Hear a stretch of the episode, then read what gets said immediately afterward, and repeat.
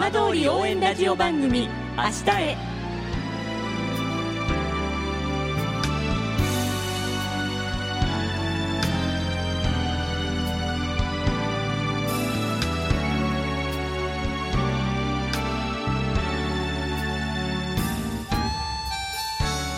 時刻は5時1分になりました。今週も浜通りの情報をお届けする浜通り応援ラジオ番組明日へのスタートです。まずは今週の浜通りニュースです。全国中学校バドミントン大会で双葉未来学園中学校が男子シングルスで優勝。団体戦でも男女同時優勝を果たし全6種目中3種目を制しました。さらに全6種目で3位以上の成績を残し表彰台に上がっています。双葉未来学園中学校は今年4月に開校し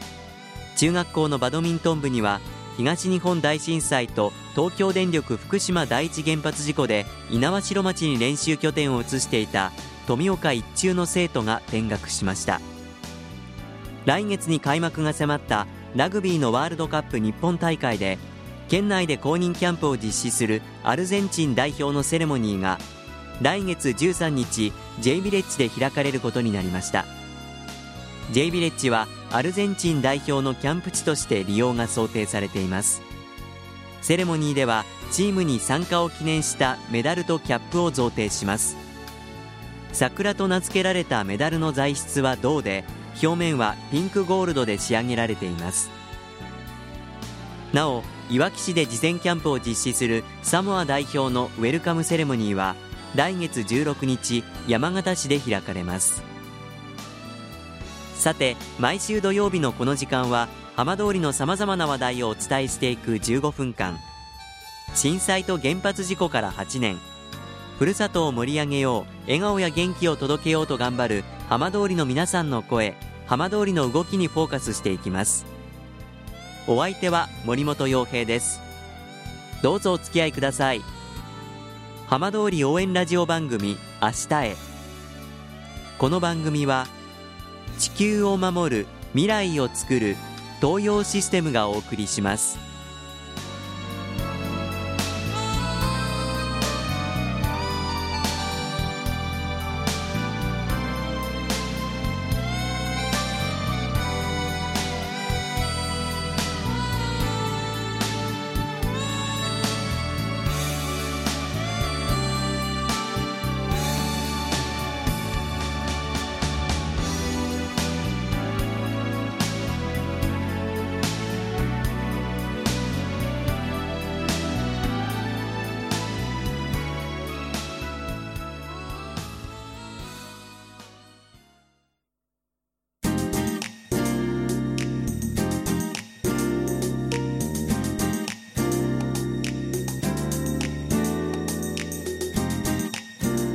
代わっては浜通りの話題やこれから行われるイベントなどを紹介する浜通りピックアップです。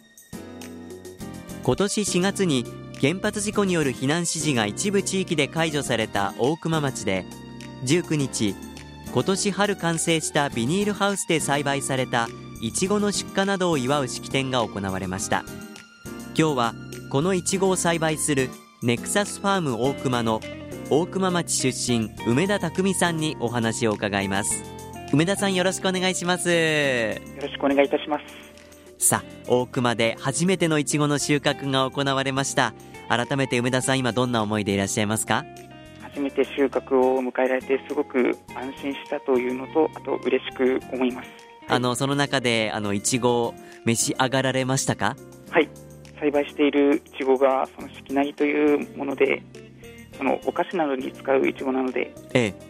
味の方は酸味が強めで、ええ、さっぱりしてすごい食べやすい味でした、ね、まあ、今回あの避難指示が一部解除されて、まあ、その復興に向けてもこの大熊のいちご非常に期待も集まっていると思いますが、はい、ここまであの収穫にたどり着くまで、えー、たくさん苦労もあったと思いますが改めて振り返っていかがでしたか、いちごの栽培自体がもう初めてのことだったので正直大変なことはたくさんあったのですが特に一番大変だったのがその自分で大変だと思ったのは収穫の時ですね。収穫ではやはりそのいちごを傷つけずにこう綺麗に取らなくてはいけないので、ええ、いちごがすごい柔らかいのでいちごを取る時の力加減や収穫したいちごを最初にトレーに並べるんですけどいちごをトレーに並べていちご同士ぶつかって潰れないようになど慎重に置いたり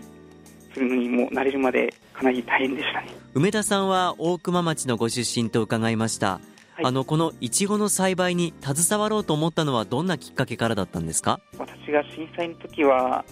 まだ当時は高校生で、ええ、自分で何もできなくてただその時から復興のために何かできないかとはずっと考えていましてそこで今回この植物工場の話を聞いて何か自分にできることをやろうと思ってこちらの方で働くことを決めました。高校卒業されてからは一旦は別のお仕事についていらっしゃったんですか？そうですね。一旦は別の仕事にしていてこちらの話を聞いて大熊町に戻ることを決めました。実際一からいちごの栽培に携わって、はい、どうでしたか？あのやってみてどんな感想を一番持ちましたか？大熊町の農業を引っ張っていけるような拠点として、ええ、はい、場所にしたいと思いながら働いてました今回あのいちご収穫されましたがえ今後出荷ですとかまた栽培のスケジュールなんかはどんな風になってるんでしょうか？来月にはそのいきなりと呼ばれるいちごをその定食する予定にはなっています。これまた新しい品種ですか？冬いちごと呼ばれるそのスーパーとかに並ぶような生食で食べれるいちごになるんですけど、ええ、種類としては四つ星ととちおとめ、ええ。えー、福はるか香りの弥生姫という5種類を、はい、来月は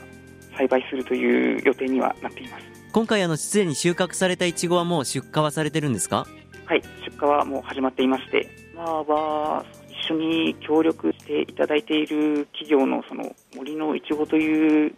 企業の方にも出荷させていただいていますね。ぜひあのたくさんの方にねあのいちごを召し上がっていただけるといいですね。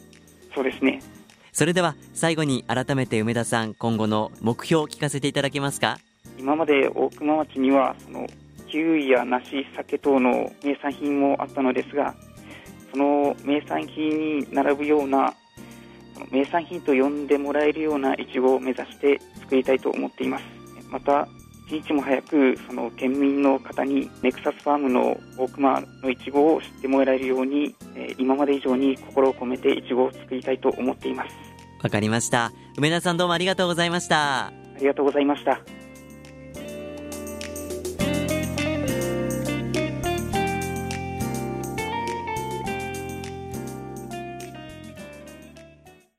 福島未来チャレンジプロジェクト。届け福島早々の夢。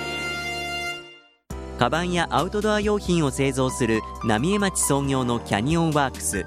原発事故で避難後いわきで工場を再開しましたが震災前より仕事が減少。自社ブランドの立ち上げで打開を目指します。そんな時福島未来チャレンジプロジェクトが山岳用品やキャンプ用品などブランドの方向性を具体的にアドバイスし東急ハンズなど県外へ販路が広がりました。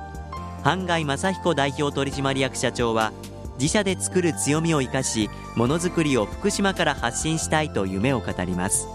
プロジェクトでは早々12市町村の事業者の皆様を対象に販路拡大を中心としてさまざまな取り組みを支援しています。詳しくは事務局0363805490に平日午前10時から午後5時の間にお電話いただくか番組ホームページのバナーをクリックしてください。浜通り応援ラジオ番組「明日へ」